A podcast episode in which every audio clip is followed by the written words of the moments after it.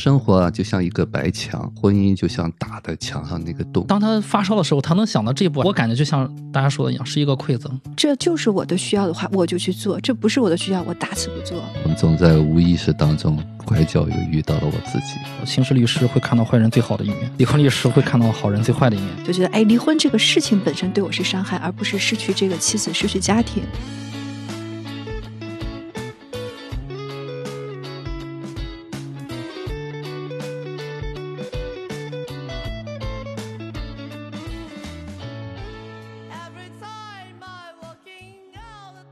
迷影圆桌派，大家好，我是夕阳，我是雨果。啊，大家好，我是一九零零。没有人是局外人。大家好，我是太平角。好久不见啊！今天我们又坐在一起，想要跟大家分享两部最近刚刚啊观看的电影啊，也是觉得这两部电影有很多的东西可以跟大家分享。那首先要跟大家聊的呢，是一部叫《婚姻故事》的电影。还是按照我们节目的惯例啊，先由 Chris 帮我们简要的回顾一下这个片子的一个故事。呃，影片的女主叫 Nicole，Nicole 是寡姐演的。嗯嗯，斯嘉丽·约翰逊。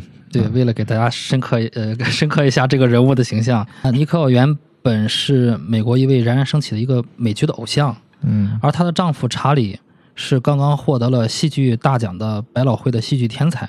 她。丈夫呢，在纽约的事业如鱼得水，两人通过一次偶然的机会相识，随之相恋结婚。结婚后，他们很快有了自己的孩子。而后，妮可放弃了自己前程似锦的银幕演员生涯，转而投入到查理执导的舞台剧当中。查理的舞台剧事业越来越光彩，而妮可只能在戏院里演戏，失去了很多机会，导致事业停滞不前。尤其是生了孩子之后，查理对家庭的关注度也不够。嗯，另外，妮可想要当导演，被查理否决了。妮可不喜欢住在纽约，想要回到洛杉矶生活，依然被拒绝了。他不想再为查理放弃自己喜欢的生活方式，放弃自己事业上更多的可能性。起初呢，查理并不觉得他们的婚姻已经走到了尽头，以为只是夫妻之间因为沟通有了点小矛盾。直至妮可递上了婚姻协议书，他才明白感情已经不可挽回，就是离婚协议书是？对，离婚协议书。嗯，为了让分离来的体面一些，两人分别雇佣了昂贵的律师来打离婚官司。双方的律师律师为了孩子的抚养权，颠倒黑白，恶语相向。法庭之外，两人也爆发了一次激烈的争吵。混乱结束，尘埃落定，儿子判给了妮可，常住在洛杉矶。查理可以来洛杉矶看望儿子。过了一年，查理来妮可家接儿子，妮可有了新男友。查理告诉妮可，自己接受了加州大学洛杉矶分校的常驻职位，要定居洛杉矶一段时间。两人思绪万千，却无语凝噎。最后，在儿子的房间里，查理读到了离婚前妮可写的关于他的一段话：“我见到他的两秒钟后，就爱上了他。”我永远都不会停止爱他，尽管现在已经没有什么意义了。影片就结束了。嗯，这个片子当中包含了很多大量的对话啊，甚至还有一些争吵的段落。那大家也都看过了，我想还是先按照惯例问大家一个问题啊，就是关于这个影片，你们当时看完之后的第一个感觉是什么？啊，于果老师。嗯。这部片子把我们所有那个婚姻的过程，呃，就是所谓我们说七年之痒的那种感觉，一下子都给展现出来了。啊，我觉得这部电影好就好在它是一个呃相对客观的一个视角啊来看，其实挺大的一个话题，关于婚姻，关于恋爱，到底是谁依附谁，到底这里面谁对谁错了？嗯，其实它很狗血的一个剧情。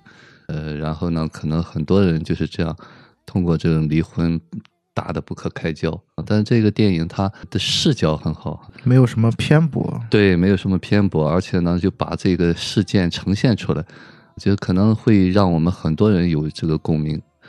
他没有一个什么客观的一个评价的东西，嗯啊，没有站边，啊，这是我喜我比较喜欢这部电影的。嗯嗯，玲玲呢？啊，就是前几天看的，当时就觉得好像是本来温情脉脉的面纱被撕开的这个过程，嗯。本来很平静，然后一下就开始撕逼大战，然后确实是他们在七年的婚姻里面，好像并没有充分的认识彼此，嗯但是这个离婚反而让一切都变得透明了很痛，呃，对对对，嗯。所以就是挺痛苦的，因为它中间有大量的细节，你可能看第一遍的时候，我我感觉我要再看一遍，嗯就有一些很精彩的台词，还有很多大量的小的细节，可以再回味一下。我看完感觉就是很难受，因为太真实了。嗯，可以一会儿详细的聊一聊。嗯嗯，Chris 呢？嗯，我觉得这部电影是一部讲述了错过的电影，嗯两个人可能处于一个不同的阶段，刚好错过了。我觉得这部电影对没有错过的人来说，是一个尽量避免错过的一个好片儿；对那些已经错过的人来说，是一个接受错过的好片儿。所以我觉得这部电影对我们是现实中的人是很有意义的。嗯，那你看的时候有没有呃印象比较深的情节在这里面？有就是细节非常非常的多。如果再看第二遍，你就会发现其中的细节在哪儿。印象最深的，我相信大家看过人都都知道这句话，叫“刑事律师会看到坏人最好的一面，嗯 离婚律师会看到好人最坏的一面”。啊，这句话我觉得很好玩，然后所以把它记住了。然后就是我觉得大家都会记住的一个情节，就是就是她老公查理在一年之后回到 L A 的时候，嗯他跟尼克说：“说我接受了 L N 分校的那个常驻职位，嗯，来到搬到洛杉矶了。对我从纽约搬到洛杉矶了，然后在那个尼克家里面，两个人在门口愣住了。其实就是思，真是思绪万千。我仔细想了想，看了看，我觉得也许，我觉得也许查理并不知道尼克有男朋友了，啊，所以他有一些失落。嗯，不说的不好听了，就是完美的错过了，就这样错过了，这段感情就这样看着他的背影走远了。记得好像他在前面的情节里面也有过一段，就是说查理是有机会来洛杉矶的，嗯，可是他拒绝了。当时他们还在婚姻当中，就像刚才 Chris 说的，在错误的事件做了错做了对的事情，有有一点那种感觉。对，那个他回到 L A 到他家的时候，我感觉他还是觉得自己做了一些转变，仿佛要试图挽回些什么，但是他还没来得及说，一进门那个新男友就出现了，嗯啊、所以说猝猝不及防的。然后他又发现他的前任的妻子是因为最佳导演提名了艾美奖，嗯所以说好像和他想法还是有点远，嗯，他的想法还是他是以最佳演员，所以他还是没有跟上对方的脚步，嗯，其实他已经落后好几步了。对，还是错过了。对，所以说再就是有一个，我再说一个剧情，就是三个人一起推门，那个推门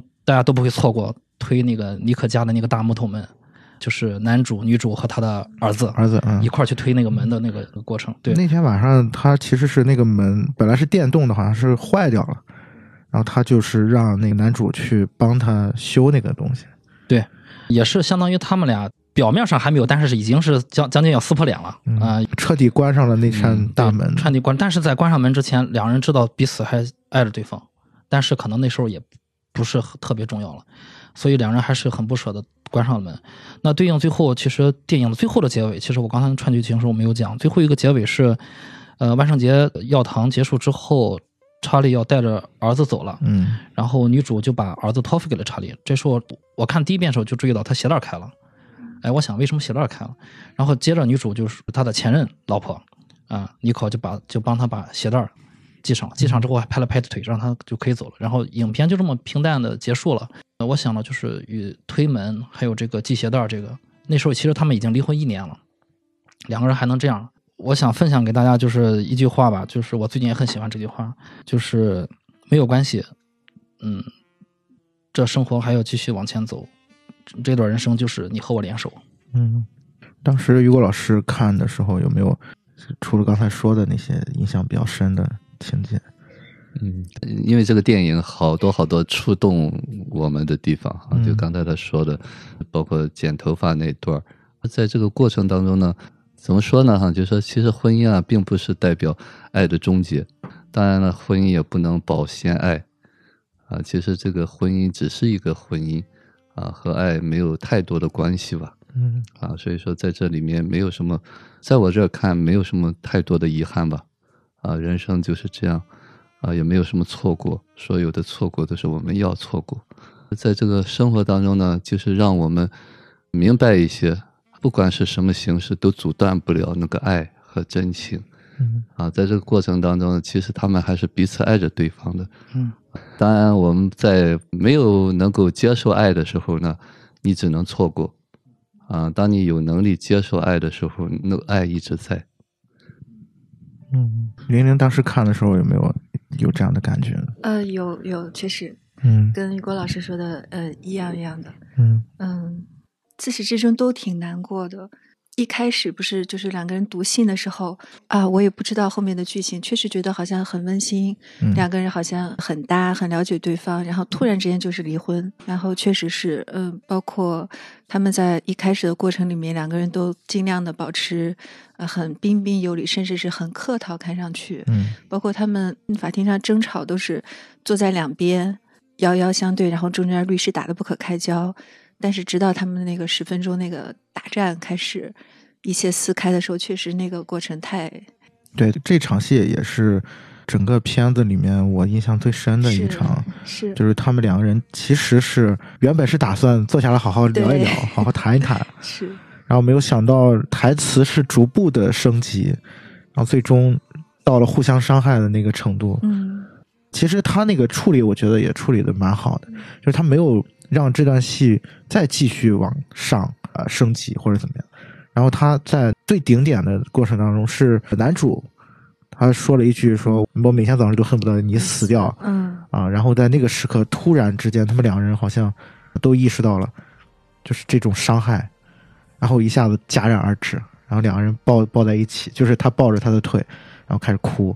其实他们彼此恨了很久了，只是以前这个恨是被包裹起来的，没有这么用言语或者是行动表现。但是嗯这个东西已经在这七年之中，两个人已经彼此就是伤害的挺多的了。嗯，其实还有一个点，我我是觉得挺有意思的，就是他关于他刚才 Chris 也讲过，就是他最后他有一个情节是男主无意当中，其实他儿子发现了那封信。嗯啊，其实那个信是他们两个人之间，这之前就参加那个婚姻咨询的时候，离婚咨询嘛，啊，离婚。对，咨询师让他们写的，然后每个人就是写对方的，在他心目当中当中的那个形象，啊，其实这个展现也很有意思，因为他就是开头那场戏，嗯。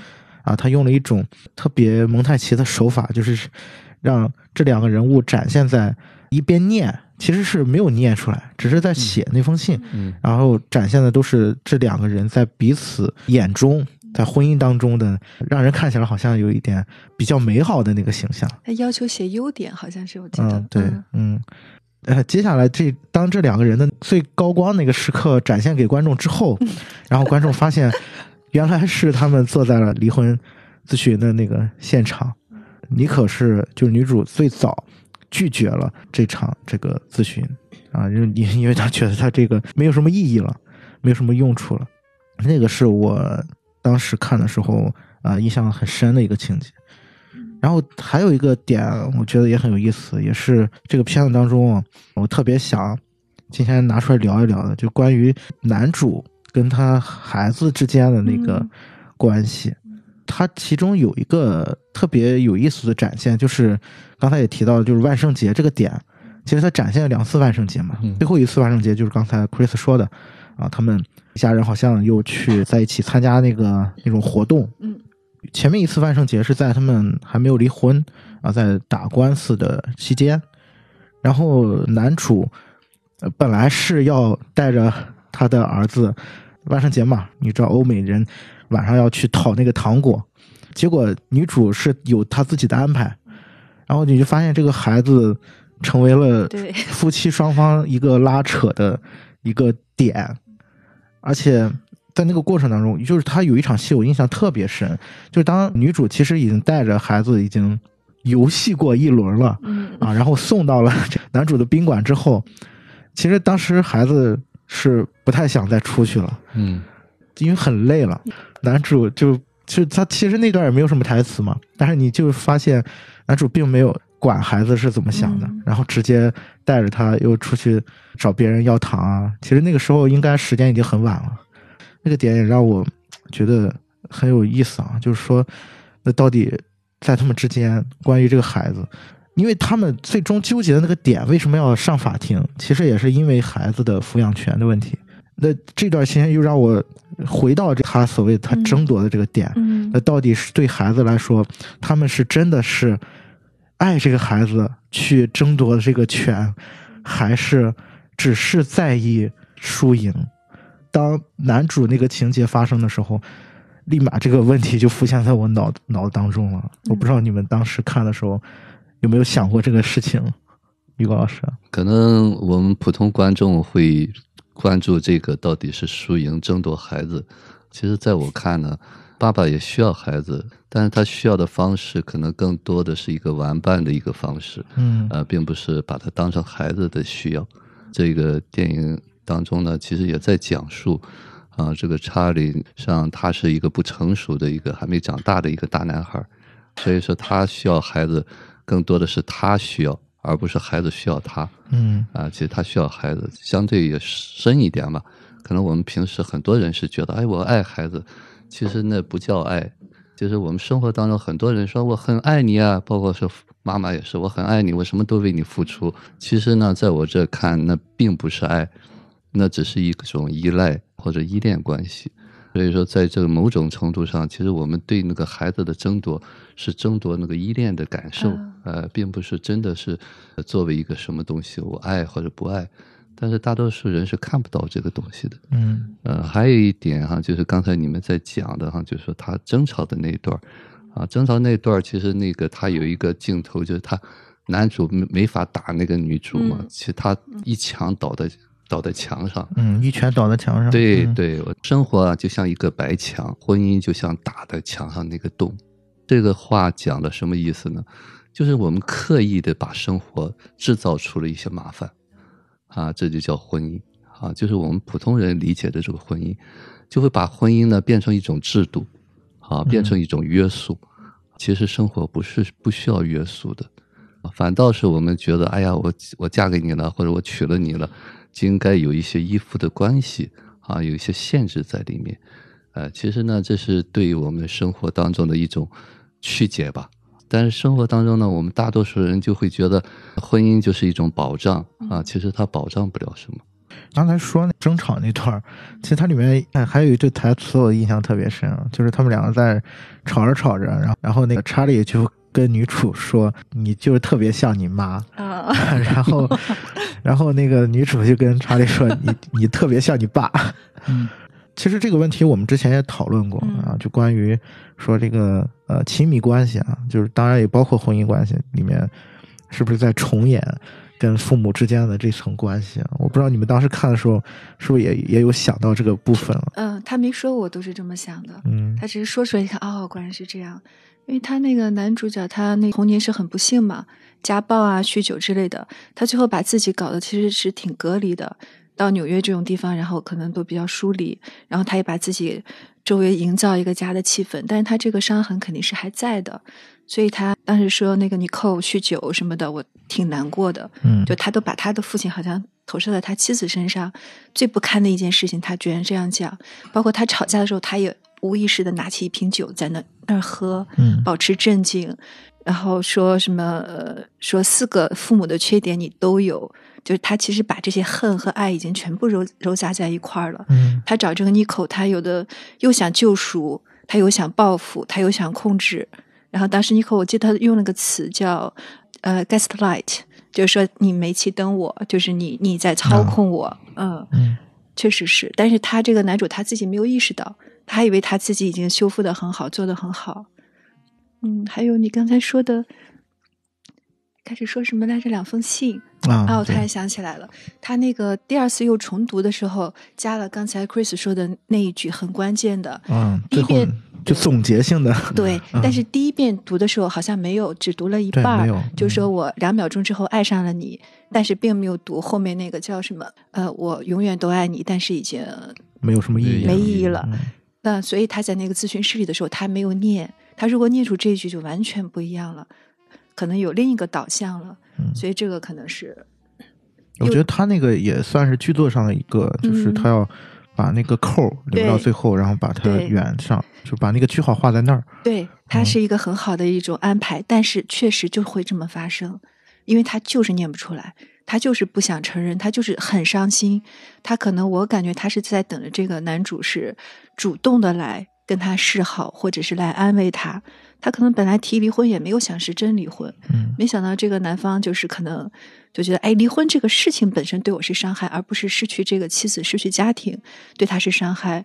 其实我觉得这个你扣他中间有很多次给了呃 Charlie 给他很多的机会，但是他每次都完美的破坏了，让你扣更觉得我一定要离婚，我彻底的失望了。嗯嗯，对，刚刚一九零说的那个点，让我想起一个细节，就是当尼寇去找律师的时候，嗯然后他跟律师其实也在呃倾诉嘛，然后他就说到一个点，就是说他得到了来洛杉矶试镜的那个机会，嗯，然后他哦跟他跟那个查理说，他的那个内心的内心戏是想，对我跟你说，那你给我一个拥抱，或者是就是鼓励我，对为我啊开心、对为我开心。嗯，其实他要的就是这个东西。对然后结果查理在那个瞬间说：“那你赚的钱可以来养我的这个剧团了。他先嘲笑了他，表达了他一贯以来的妒忌，然后又这样讲，”对，就彻底无视他，没有看到他，这个很伤人。那个等于是压垮尼可最后一根稻草一样的绝感觉。绝对是他本来嗯有看到点希望了，嗯，对，也是那个点让他就是下定决心要离婚，然后要离开他。其实就是你要代入一下，任何一个女人是他的话，都是一样的感受。因为我身边有这样的朋友，就是在他自己最看重的一件事情上被否定、被讽刺，这个是很难接受的。而且嗯。我觉得刚才你说的那个，比如说争这个孩子，就有于果老师说的那个，就是要依恋啊什么，这是很大的一部分。还有一小部分确实是他们是在争输赢，尤其是这个呃 Charlie，他好像我觉得他们的婚姻里面一直有一点竞争的关系，因为一开始是尼寇比较红，比较有名，嗯，但是对。Charlie 成功的把尼寇慢慢变成他的附属，所以他说那种所谓的煤气灯，可能就是他中间可能有很多不停的打压，就我那么有才华，你是个有过激情演出的人，你的艺术上没法跟我比，可能慢慢就把他的妻子变成了他的一个附庸品，然后包括对这个孩子也是，我不关心你要什么。我要先满足我的需求，我的需求就是你过了一遍，我还得要再过一遍。嗯确实，他对他儿子后面诸多细节都是这样。他不了解他儿子喜欢去 L A，也不了解他不喜欢数学了，只喜欢其他的了。就是始终觉得这个男的，就是呃，确实有很强的控制欲，嗯，然后他看不到别人的需要。那如果从这个点上来看的话，那这个影片其实它还是有一些倾向的，嗯。就是可能是有一些倾向的。我也看到有一些评论说嗯。这个片子是有女权电影有一啊、点点，就是嗯。会偏向女性那边一点，包括让他最后赢了孩子的这个抚养权。抚养权，包嗯。括他最后唱的那个歌，他这很欢快，然后男方那边，包括他想当导演的理想实现了，嗯，而男方又终于到了他的地方，就是嗯。多多少我感觉是稍微有一点，但是就是每个人看的这个感受不一样，就是双方没有就是什么评判呀、道德上的这个没有，嗯，然后 Chris 有有这种感觉吗？当时看的时候，我没我没有，因为我是觉得他俩出了问题，嗯，也许电影没有展现尼克尼克那边的问题，嗯嗯，大家都有问题。嗯到了离婚的地步，我我们看到其实查理是往前进了一步了，进到这一步其实想想也不容易，这一步他往前进了一步，他用了一年时间修复自己，然后去进了这一步。我我看到尼可，我不知道尼可有没有进那一步，但是尼可的当时状态是很好的嗯啊，希望他能往前进一步，嗯但是他没有更多的展现出来。但好像最后第二个那个万圣节，实际上那天晚上孩子应该跟他的，嗯，他，刻意说嗯，让他给那个查理，嗯呃，其实那个也算是一个，但是我当时我看那个时候，我觉得就是这可能是和他们以往的这个家庭观比较有关系吧。毕竟他是我前夫，但是他毕竟是孩子的父亲，这个是永远抹杀不掉的。嗯。在一年之前的离婚的结尾处，尼可已经认可了，就是探视权、抚养权可以五五分的。嗯嗯。尼可本身没有想要输赢啊什么的，对。倒没有什么输赢。当他们俩从输赢里面抽出来，尤其是尼可他自己，我觉得已经先抽出来了，然后输赢只剩下律师的了。嗯。是律师说嗯。我要让你赢，然后你有百分之五十五的时间，他只有四十五，嗯这样对方的律师就不至于在 L A 的律师界给我吹牛了啊！对，其实是律师的输赢，不是呃妮可的输赢。所以我在我在看这个片子，最后我在想，查理愿意往前进一步，希望妮可也可以往前进。water, food. Don't make me choose. I wanna feel the way that I did that summer night. 其实你刚刚说律师那个点啊，我就突然想起，也是我们之前聊过的一部电影，叫那个《克莱默夫妇》。不过我们当时并没有从这个角度去聊啊，我们当时聊的可能是中年危机这个点。嗯，就当时那那个片子当中，也对于抚养权这个点，也是在有一场很精彩的法庭戏，然后也是就是互相的律师在对对方进行伤害。嗯那个情节我印象也是挺深的。就从那个点到现在，对于婚姻的那种看法也有一些变化。你觉得？那个片子是七十年代的电影嘛，对吧？嗯过了四十年之后，说对于整个，包括我们刚才提到说这个片子是不是也有女性的倾向有？一点点觉醒的意思，就是这个女性，她不能说是女权，我觉得她是自我的一种觉醒。但是呢，作为这个 Charlie，他可能就是压制他惯了，他不希望看到这种觉醒。嗯他一开始是觉得这点事儿我还搞不定吗？后来发现他真搞不定了，他才慌了。但是他还没有意识到，到底就是他们俩这个点在势必要错过的地方在什么地方啊、这其实是挺遗憾的，因为他们毕竟是双方是有爱的。就像刚刚那个 Chris 说的，最后尼寇其实他不想要那个，就是说更多的那个探视权，他是真的是爱爱着他的家人的。嗯嗯，再一个就是我有点感觉，律师听起来撕逼的时候，呃，很激烈，或者是恶语相向，或者就像魔鬼一样。但实际上，他们扮演的就是这夫妻两个他们内心真正想说的，嗯，只是因为都是他们跟律师说过的话，律师把他可能又用一种激烈的方式演绎出来了，互相更冲撞了。但如果在之前他们的相处中，如果两个人都稍微真实一点、勇敢一点、早一点点透露一点，也不至于到这样。那其实当时律师吵的时候，两个人都是低着头，都很尴尬。尴尬，他们是好像礼礼貌上我们不应该这么粗鲁，不应该这么直接的伤害对方。可是他们平常用那种间接迂回的方式伤害对方的时候，其实那个效果更严重，还不如早一点暴露出来。我感觉啊可能会好。嗯，这好像就像我们之前聊过很多嗯话题，就说这个有的时候我们面对一个问题，或者是呃要去想到要解决这个事情的时候，嗯第一念头不是是怎么解决，先是害怕，先是恐惧，先回避，嗯然后再想，我怎么能回避一点，就是能逃一天是一天。或者让一个人去，别人去扮演恶人，我还是那个受伤的好人。对，他们去打，他们替我打，我花了那么多的钱，他为什么舍得花这么多钱？嗯，这其实都是他们内心深藏的那些欲望啊，什么，用一种这样的方式表现而出来。且这种，而且这种方式嗯又，我感觉啊，就很多时候会出现在就这种亲密关系当中，在你们的生活当中，我觉得也会遇到这种事情吧。啊，Chris 有这种体验吗？什么体验？就是说，你比如说遇到一个事情，然后在想也也是要坦诚一点去说，还是要去迂回一点？考虑是不是会对对方产生伤害，或者是对自己有有所伤害？我觉得嘴是长在自己嘴脸上的，该迂回的时候是需要迂回的。嗯、但是你的态度是可以坦诚的，嗯但是这个坦诚是有是有技巧的。我讲一个小笑话，我觉得可能能比较合理的解释我这个事情。就是有一个日本女人嫁给了一个美国男人，然后这个日本女人她英语说的很差，他们就生活了好多年。这个日本女人就觉得很不方便，她就学会了英语，然后他俩就离婚了。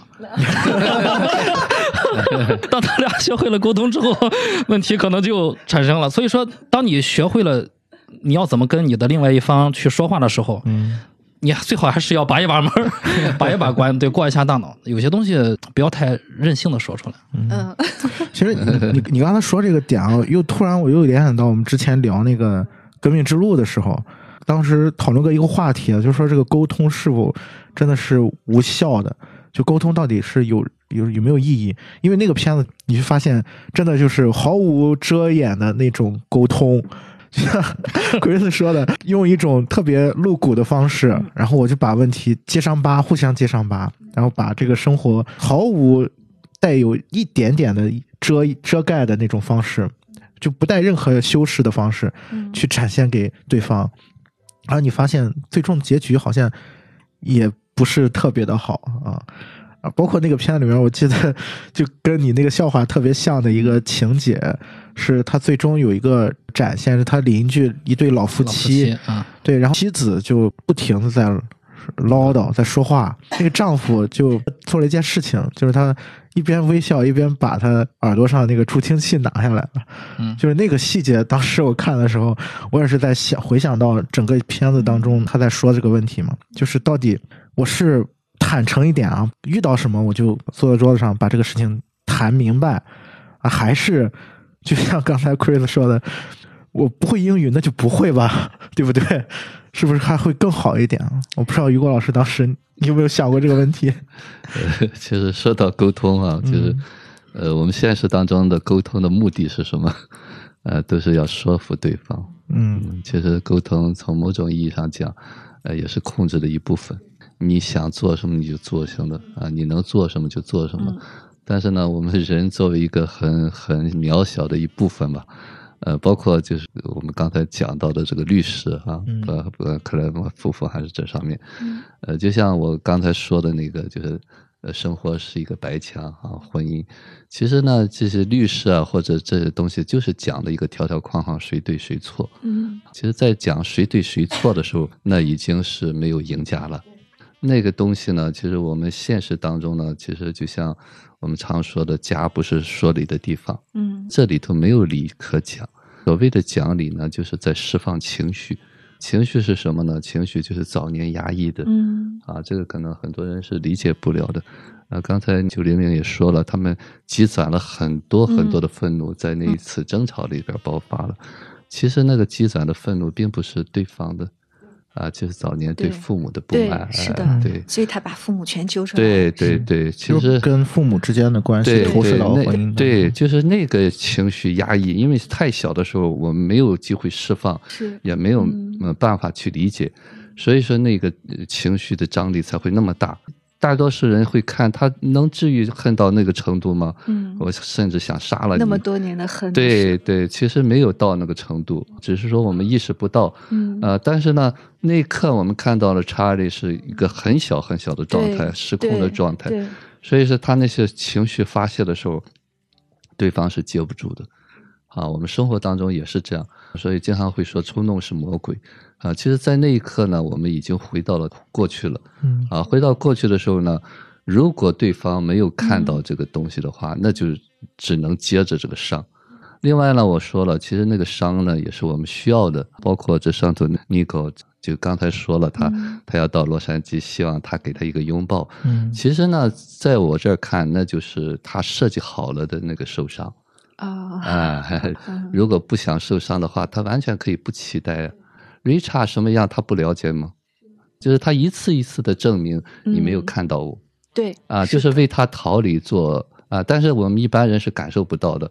那至于为什么他逃离呢？一定是和他早年经历有关系。是他好像也是一个单亲家庭，是吧？嗯对，单亲家庭，对他应该是他母亲应该也是早年就离异了，应该对他父亲应该是个同性恋，嗯对，他当时好像他妈妈也是，啊，对对他们好像讲过一段儿，他妈妈。嗯他妈妈哎提过一嘴，一句台词带过了。对他父亲是个同性恋，对。所以他父亲很早就缺失了，应该是。嗯。是，呃，我们总是在婚姻当中找答案，嗯。其实不是对方的错，而是我们早年已经有了答案了。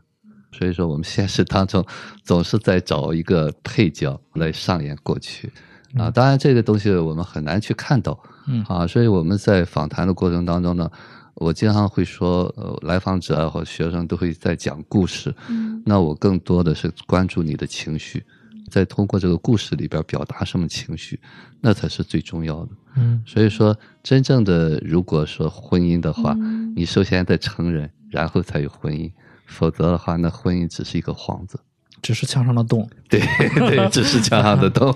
呃，所以他们需要这个离婚，让他们真正痛苦的承认。对对对，哎，离婚不离婚，他如果能够借此机会能够看清自己，能够成长，那才是最重要的。嗯也有很多，因为我看过也也有很多，呃，也有身边的例子嘛，就是其实不愉快的，嗯不开心的，但为什么没有走到那一步？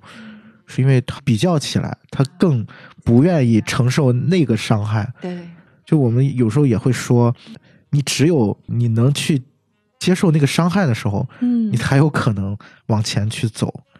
之前我们好像也曾经也聊过这个话题啊，是不是也代表了就是所谓的亲密关系当中的某一种真相吧？对，有的人就是我拖着你，对，对，这个片子里面还有一个刚才一九零零说的一个点，我觉得也是挺关键的一个事情，就是关于他里面他在争吵的时候，他用了那个 gaslight 那个、嗯那个词，嗯。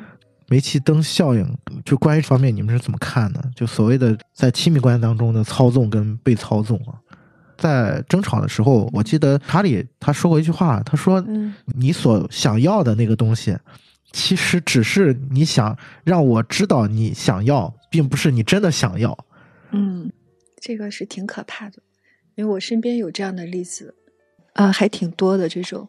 一方可能就是一开始先小恩小惠满足一下对方，然后嗯就开始打压、打压，然后不停的就是折磨对方，确实是有这样的。这个电影里，我觉得好像没有到这个地步，但是就是像你靠这种，他那么铁了心要离婚，一定是这些痛苦攒的足够多了。嗯包括像雨果老师说，他自己自身的一些问题，他没有修修通了，所以他要借这个离婚，借到另外一个地方，他要重新我在提这个问题的时候，其实我是有一个疑惑的点吧，就关于当你在亲密关系当中，你怎么去判断什么是真正你自我想要的，还是说你这种需要是一种虚假的需要？就这个东西你怎么去判断？我可能说的不太明白啊，就是说你怎么去判断你真的是喜欢对方，你爱对方，还是你只是借着这个幌子来满足自己的某一些欠缺的需要？就你的爱是有条件的，还是真的就是发自内心的那种真心的东西是？很好的问题。对，但是这个就是我是很有疑惑的这个点，嗯因为有的时候我也会产生一些就是对自己的怀疑。觉察，对，就是当我在觉察我在某一段关系当中的那个状态的时候，尤其是当自己的情绪出现波动的时候，嗯我就会回头去想这个问题，是就是这个方面到底是不是真的是我的对于对方的一种爱，还是只是我个人的一种需要而已？嗯，要回答这个问题，其实也蛮简单啊，嗯就是说，当你觉得是，嗯，比方说你需要这个东西的时候，比方说你爱对方的时候呢，首先你看看你是不是爱你自己。当你不能完全接纳你的全部的时候呢，所谓的爱呢，其实都是操控。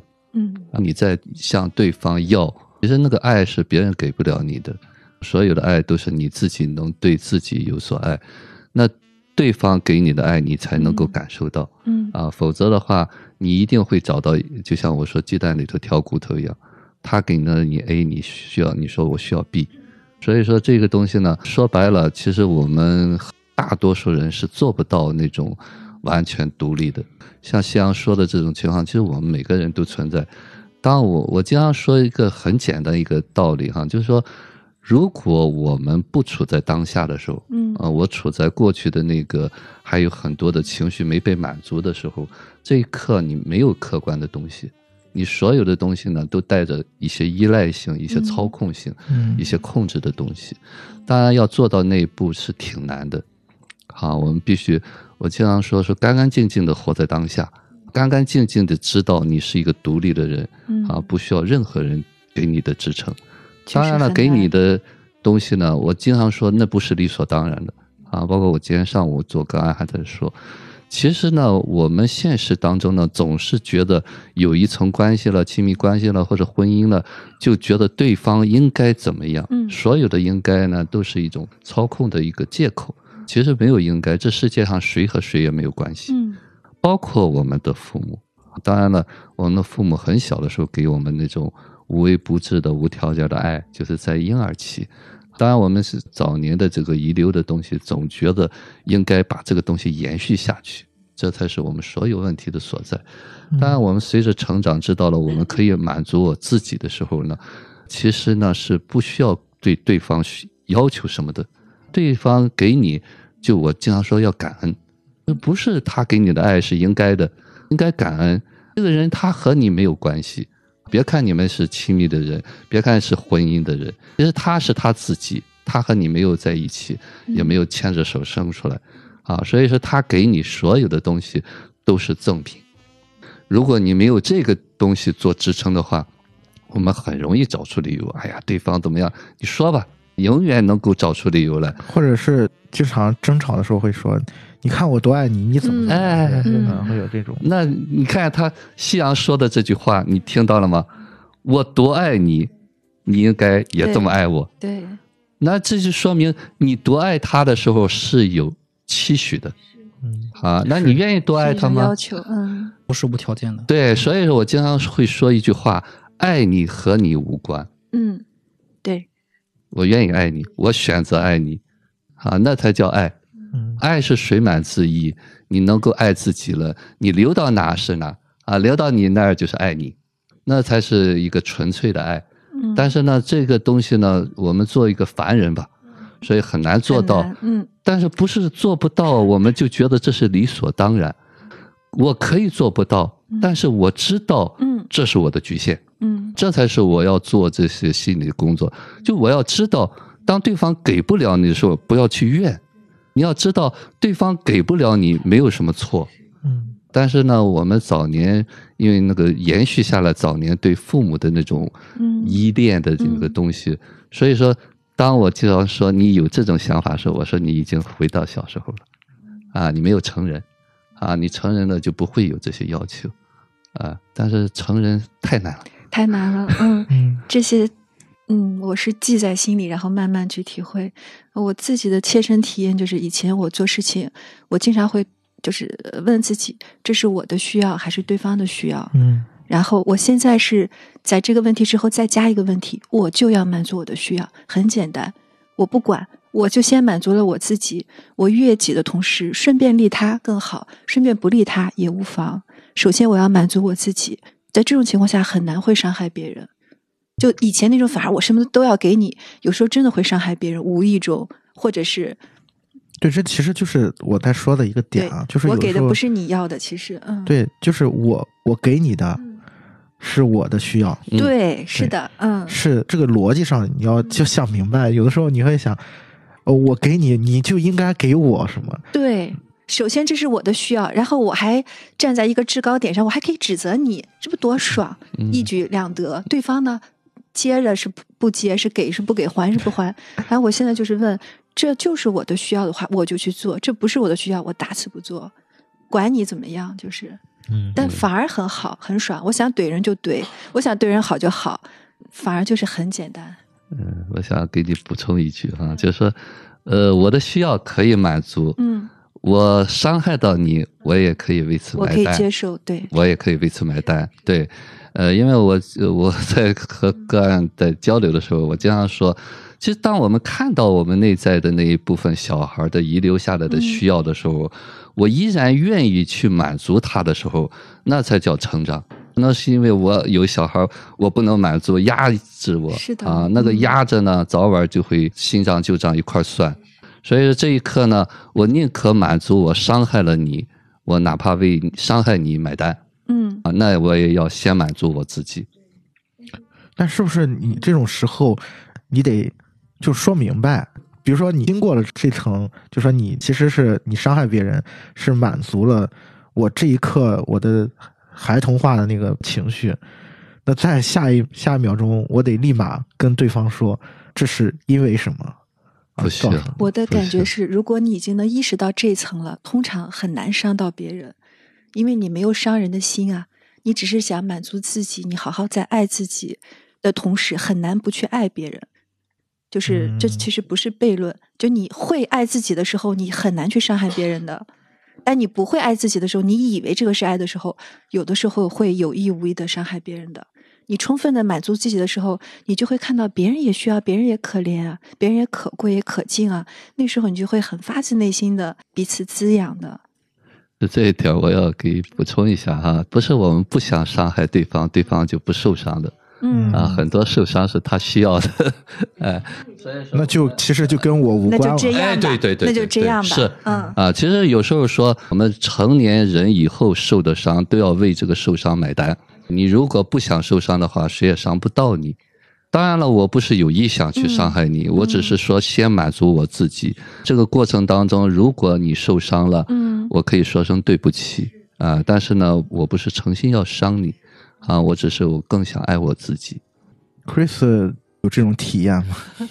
刚才说的这种感觉，说刚才说了说了好多啊，对，刚才说了好多，说了好多，但是我想起一件事儿来啊，嗯和大家刚才说的好像挺像的，就是我们最我们最近出去玩度假过程中，我老婆有一天发烧了。那天本来我们的行程是已经定了，她发烧了，我想法就是可能要在酒店陪她一天嗯啊，因为我确定她发烧还好，好像要越来越厉害。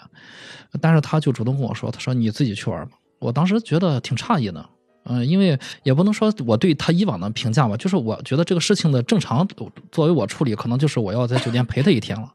然后他说你出你自己一个人出去玩吗？我以为他开玩笑，我还认真跟他确认了一下。他说他说我没有跟你开玩笑，他说我能照顾好自己，你自己出去玩就行。啊、然后我就出去了。当然我就笑纳了，我就出去了，出去然后逛了逛，中间看到一个东西，我还问他要不要，然后他说他睡觉了，我就没再打扰他。快到晚上的时候，他就说，他说他说发烧加重了，我就赶紧回来了，然后给他买了那个退烧药，第二天烧就就就退了。嗯所以说这个事情给我看来还挺有触动的。怎么说呢？就是当他发烧的时候，他能想到这一步，我感觉就像大家说的一样，是一个馈赠。嗯好像是一个福分。其实我说句实话，我自己在外面玩，不如我们俩一块儿出去好玩，真的真的是这样。但是那个时候他让我出去玩的时候，我反而还挺高兴的，并不是我想出去玩嗯啊。其实个这个故事我还没讲完。回国之后前几天，他让我去拿快递，我说拿什么快递？他说那天我发烧的时候，我自己从网上 给自己买了个礼物。还挺好啊。对对对，我觉得就是这个是很有意思的。我我现在才想起来，就是那天他躺在病床上，很好自己，对自己还买了个礼物。对，我觉得他当时没有告诉我，后来告诉我这个事让我去拿快递的时候，还狡猾的笑了一下。对，其实这个就是我刚才你在没说这个结局之前，我在想的一个事情，就是他在跟你说你自己出去玩的时候，是不是真的是传达了这样一层信号，还是潜台词是你还是不要出去了，陪着我吧？嗯 嗯，也 OK OK，这也有可能，也也不一定。嗯，对，这个你怎么去准确的是吧 get 到这个点？西洋说的这个东西呢，这是我们中国人很喜欢用的一种方式，我们揣摩对方。嗯，其实这这就是我们学的复杂的。嗯当然了，就是学的复杂，是因为我们害怕做错。嗯就是我还处在一个被动的一个状态，嗯恐惧的状态。当然，我要在当下的时候就很简单啊，你让我出去，好，我出去了。可能对方说的话，你真出去了，你这没良心的，啊，那就是他要受伤了啊啊，啊，那个是 你阻挡不了。但是那那是那个再说那是他设计的，对你阻挡不了，嗯他要受伤，早晚要受伤他设计的。啊。然后呢，你只是做一个垫背的，啊，那个再说，呃，我先笑纳。你媳妇儿这个肯定是她情商很高，她就把自己照顾的很好，对吧？给自己买个东西，对，还睡了一自己就高觉。高兴了，也也不埋怨，多好。对我其实我挺诧异，她给自己买了个礼物，我挺诧异。呃，其实这个是很好的一个，对，好在嗯婚姻当中呢，并不是要紧密的相连，嗯啊，彼此要有空间。当然要在一起玩的时候，我们约好、嗯啊，一起玩游戏吧，啊，然后呢，我们各过各的，这是一个理想的状态。是，其实刚才于老师说这个事儿，就是又联想到我我对于所谓亲密关系的一个看法。之前好像跟 Chris 提过，我说你看啊，就举个不恰当的例子，嗯。就好像我跟我们家这只猫的感觉是一样的，就是我们同居住在这个屋檐下，就彼此，因为它的生存是呃我来提供的，然后它也给我带来一些欢乐，但是我们彼此是独立的，嗯。就是嗯。知道它在那个地方，然后就足够了。，OK，嗯。比如就像于老师说的，需要一起游戏的时候，嗯。然后在一起玩一玩，嗯当然这个例子很不恰当。不，，这个特别好呀，这是最好的，这是体验亲密的一种方式。多好，啊，对，是一种彼此需要但又彼此独立的感觉。对。我觉得这样的关系才应该是最健康的一种方式。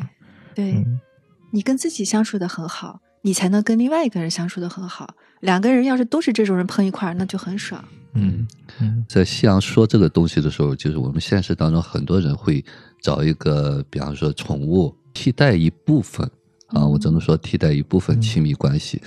当然了，我们为什么不能真的和一个实际的人就像宠物一样相处呢？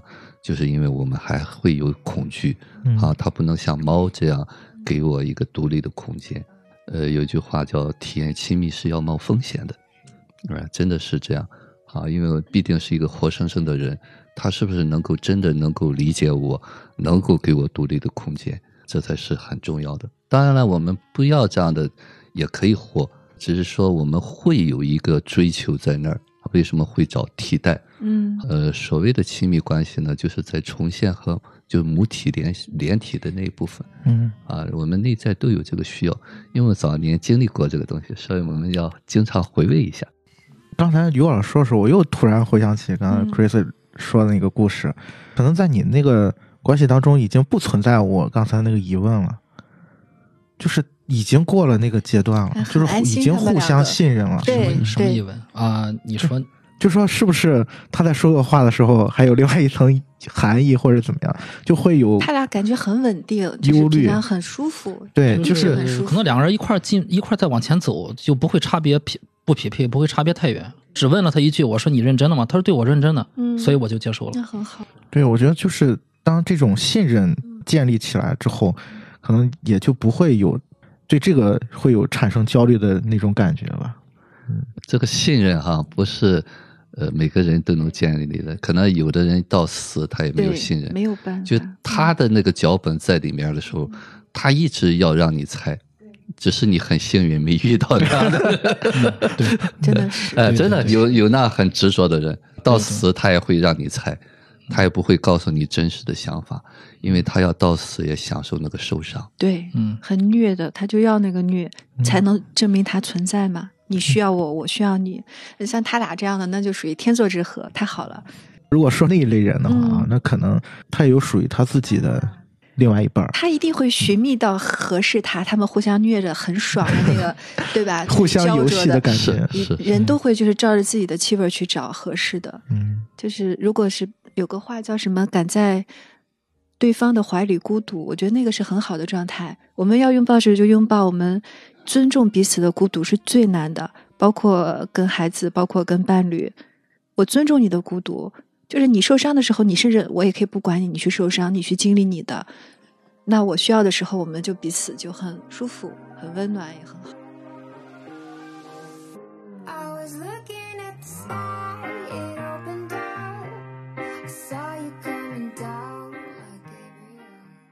这可能是这个片子里面尼克跟查理无法达到的部分。不能，因为查理的那个伤，我觉得比较重，但是他又包裹的很严，他一层一层的面具，可能就是你看他把每个人都照顾的很好。嗯他剧团里说啊，到有他在就有家的氛围，他记得每个人说的笑话，一个人要花多么大的心力在这些上面，嗯那么他关照不了他自己的需求，关照不了他妻子孩子的需求，他就是太多的就是这种扮演的表演。为什么他那么喜欢戏剧？就他这样的人，可能天生就是适合做艺术家呀，或者是搞戏剧啊，就是他各种冲突嗯，要用这种舞台上来来。对，其实刚才玲玲说的这个点，嗯、让我回想起这个片子，其实它是根据导演的他自己的经历改编的。嗯所以男主身上的他为什么会有这样的一些变化，他可能更加能够感同身受一些。嗯所以这也是为什么我一开始我就不同意把这个片子说划归到一个女权电影。其实它里面是缺少女性视角的，嗯，就是他对于 n i c o 的这个成长的线路是比较刻板的。是啊，包括他最后得奖，嗯拿到最佳导演这个点，啊、也有觉得是导演自己的一些嗯啊、主观的倾向在里面。他希望，其实他是很柔软的，他希望呃 n i c o 嗯能够获得一次成长和嗯就自我发现，但是这个过程就会在影片当中显得不是那么的真实。对，里面有一些不真实的地方，嗯，但是它戏剧效果好，可能这样，对。但是还是说到所谓的柔软的部分，我觉得这个是我能 get 到的。因为你是柔软的，嗯就你的心是很开放的，所以我看你就咱俩这样对面聊天，你一直在笑，我就会觉得心情很好。那我要是这种心情看电影，我也能看到他柔软的善意的部分。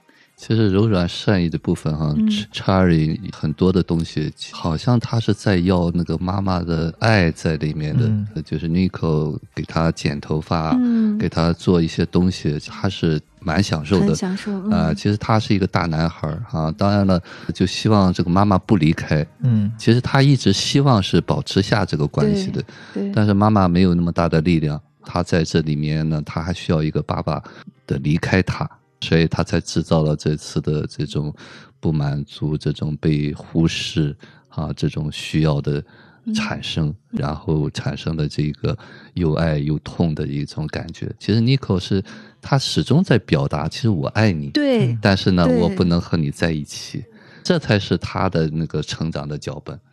啊，就是我爱你，但是呢，现实当中我们是要分开的。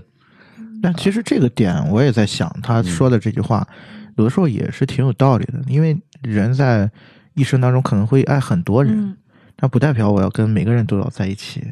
嗯，他们彼此吸引，就是确实是有必然性的，然后彼此又促进了这种觉察到自己真正要的是什么，这个其实这是很很好的，嗯这绝对不是什么很悲惨的事情，但是确实很痛苦，因为它就是太真实了。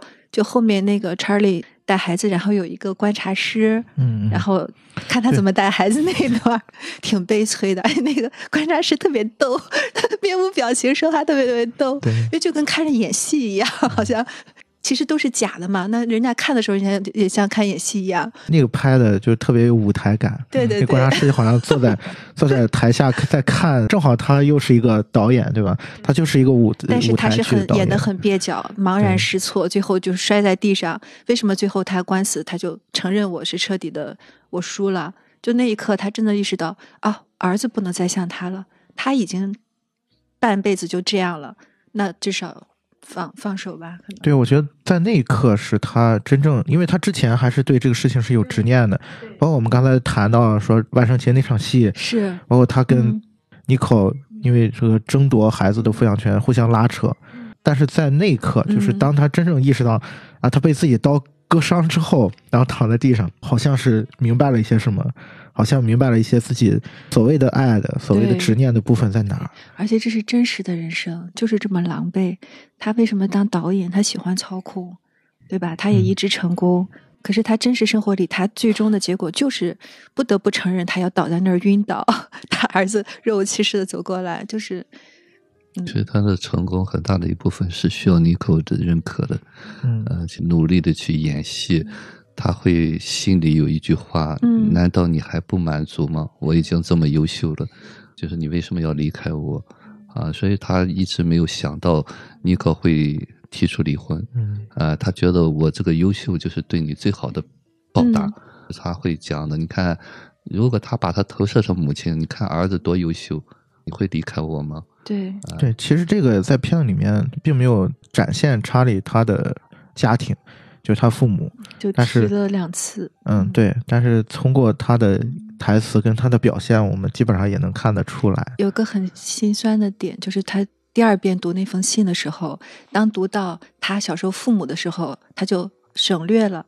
他替他儿子读之后，啊他把那段给略过了，那是他连读都读不出来的，那可能是对他太痛了。所以，就像刚刚奎斯说的，可能到最后他还是有一些那个东西太难了，对他没有办法去面对。嗯，但是我觉得，就像我们刚才说说所谓的那个直面痛苦的那个感觉，就是他跌倒在那个 家里厨房的那一刻的时候，嗯。我突然想到一句话，我说，呃既然跌倒了，就在坑里边躺一会儿吧，啊，没必要非要我要战胜痛苦或者怎么样。人生有的时意识候，到了吗，嗯，对，有的时候就是需要去体验这个的，就是你需要去经历的。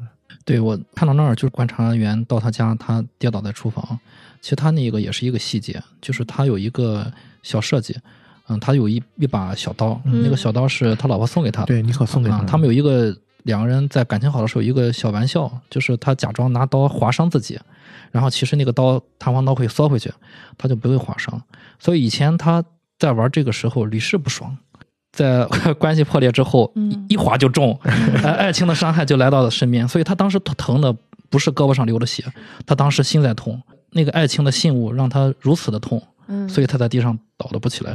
就说到这儿，其实我想分享一个，就是这个电影里的一句台词，是那个查理找的第一个律师是一个老头，嗯，他找过两个律师，第一任律师他有一句台词是，那老头也很有意思，是离过四次婚 对啊，结过四次婚，离过三次，对，那个老头说说无论发生什么都是暂时的，时间是站在你这边的。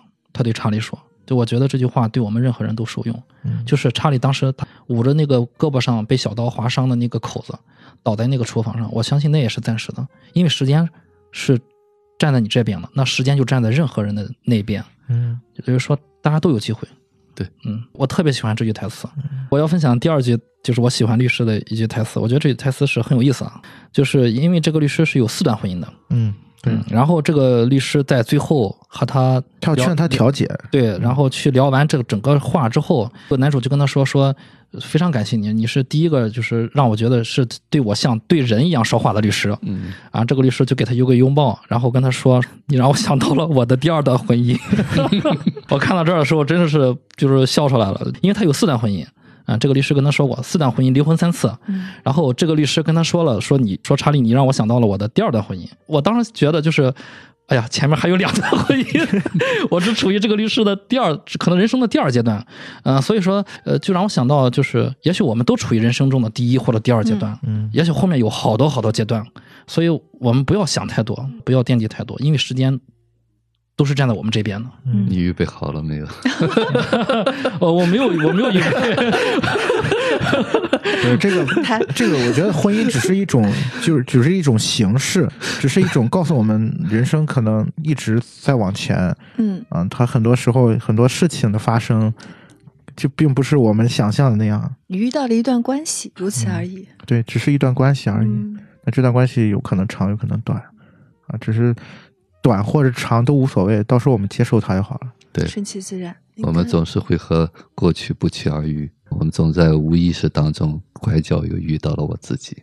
还有一段台词，刚才在想到说关于他儿子，就是他要争夺儿子的抚养权，然后律师就劝他和解嘛，然后他就说：“那我要证明给我孩子看，对我是爱他的，对那怎么办？”然后律师也是说了一句话，说他会明白的。嗯就这句话很简单，但是每每想到的时候，就会你再去联想他这个爸爸的他的所谓的这些执念的部分。嗯他好像说他长大了会明白，是吧？对，嗯他长大了就会明白的。嗯对，是嗯对，因为我觉得那那那时刻，查理他就是担心的害怕，像一个小孩儿。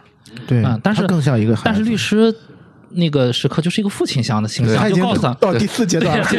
他告诉他就是 你你你这是在初级阶段，对，你现在是一个小孩儿阶段对你不用害怕，嗯，随着。那你的孩子的增长，你的爱会传递给他的，而不是告诉给他，对。不是要让他知道，不是要证明什么，哎对对对对不是哎。要你去去证明自己爱他，是告诉你在哪个阶段。对对对。然后其实他那个那一刻还还不明白，所以他把律师解雇了。嗯，对，所以就是非去要那个不痛快，嗯，去找一个是因为他看到那个律师太强了吗？对 对对对，没办法了，要 应战。嗯但是当时他他就说我我要去证明我爱他时，我其实是想到他自己的身世。他其实等于他父父母又是酗酒又是家暴的，嗯他是一个被遗弃的感觉，他不想让他的孩子有被遗弃感。比如说他放弃了，直接把你就是让你去你妈妈那儿，我没有为你奋斗过，就好像是我主动遗弃你的感觉。他可能不想要这种感觉。对，总之就是他要去找那个不痛快，因为他嗯确定这这个老律师把他当成人看，然后觉得不错的时候，他把这个人登了，他去找那个不把他当人看的，去去搅浑了他和前妻的关系的那个律师，嗯去撕破脸。其实他自己知道，就找那个律师就是撕破脸，咱们俩就是用律师吵一架。他就是要赢嘛，他要一个更强的人去赢。